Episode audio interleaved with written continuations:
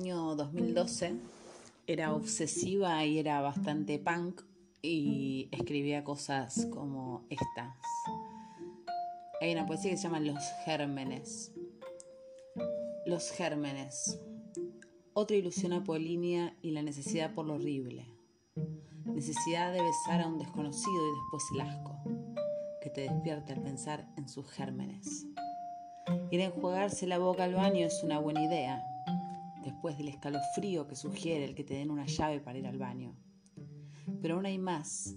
Es un desconocido el que tenés enfrente y vos sos una desconocida también para él. A él no pareciera importarle, en cambio sí le parece conocerte. Pero querés pensar bien y ser positivo una vez en la vida y ya ves que no podés. Que solo es tu alma y tu mente la que traes entre manos y que aún nada fructífero puede salir de eso. Aún no, reitero e insisto. ¿Qué habrás hecho vos para merecer esto? Esto que tenés enfrente es este mono vestido de seda que busca engañarte o hace el esfuerzo. Eso habría que escribirlo.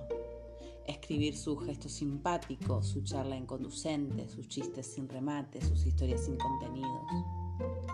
Pero aún estás ahí. Son las 4 a.m. y estás sola.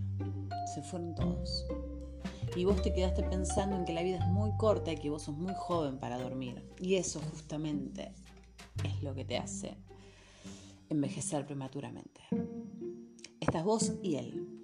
Y también ese no sé qué de la aventura que te llama a quedarte y mirar a ese nadie con cierto misticismo.